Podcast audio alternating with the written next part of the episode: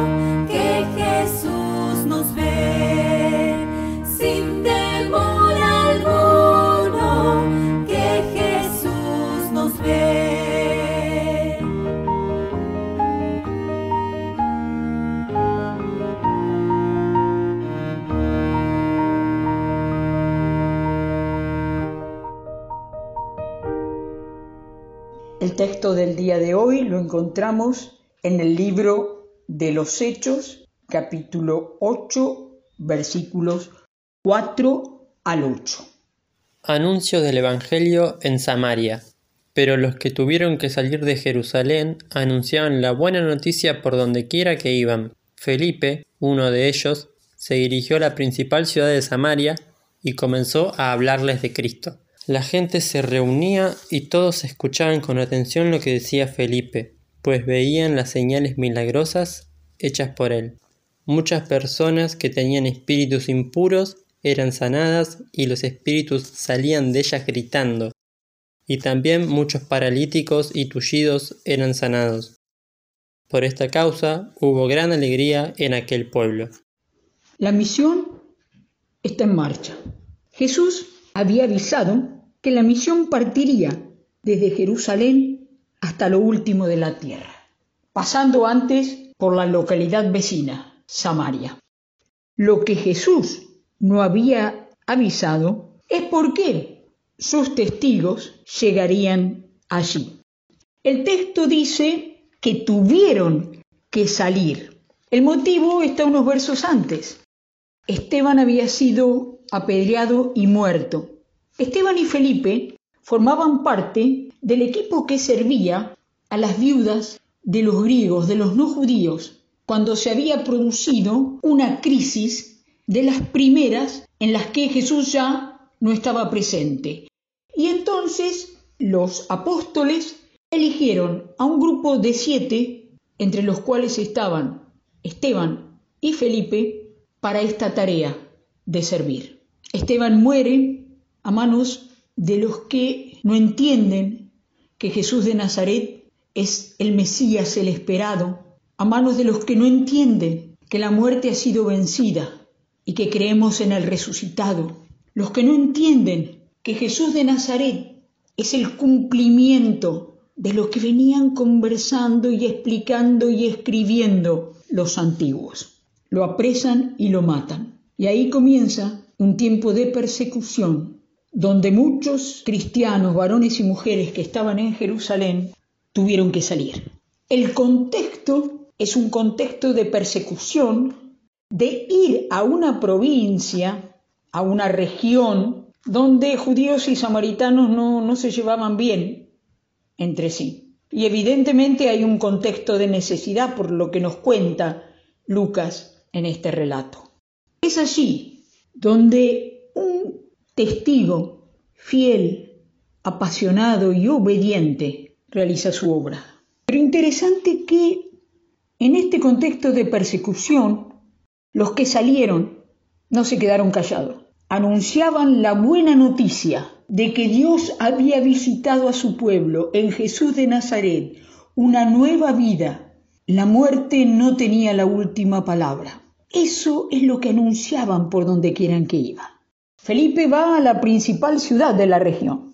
Recordamos a Samaria porque ahí una mujer de una aldea de esa región reconoció a Jesús y contó y toda la aldea fue transformada. Así que alguna memoria, algo había en esta región recordaban a Jesús de Nazaret.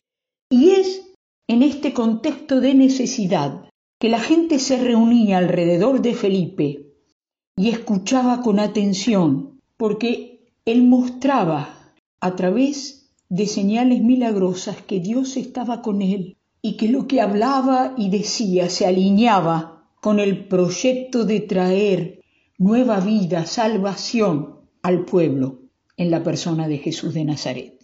Personas poseídas atormentadas fueron sanadas. Los espíritus no se resisten al poder liberador del Cristo resucitado. Los que tenían problemas de enfermedad también eran sanados.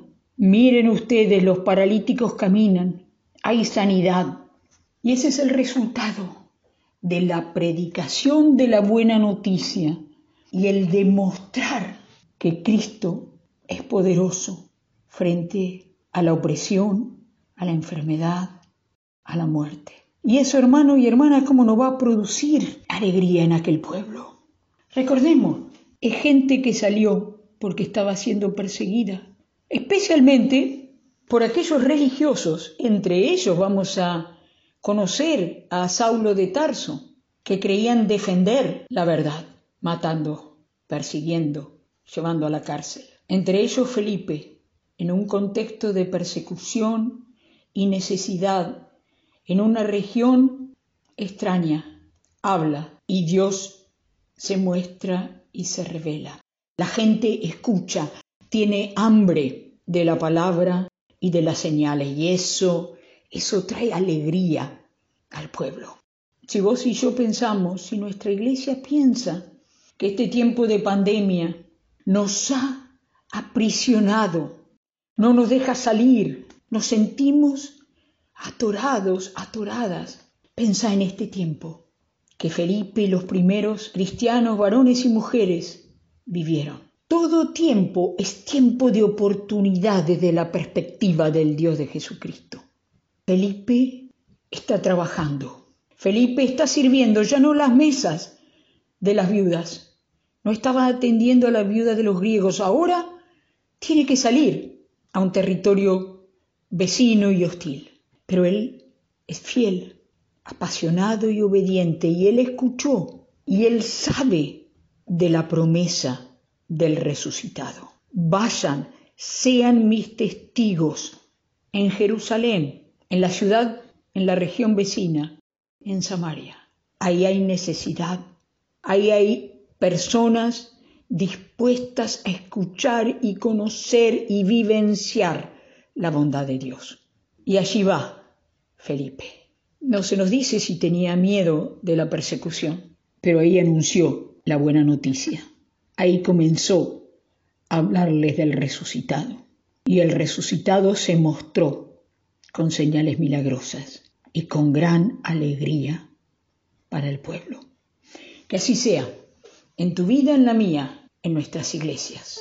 Que como Felipe sigamos compartiendo el anuncio, la buena noticia con señales milagrosas y alegría para el pueblo.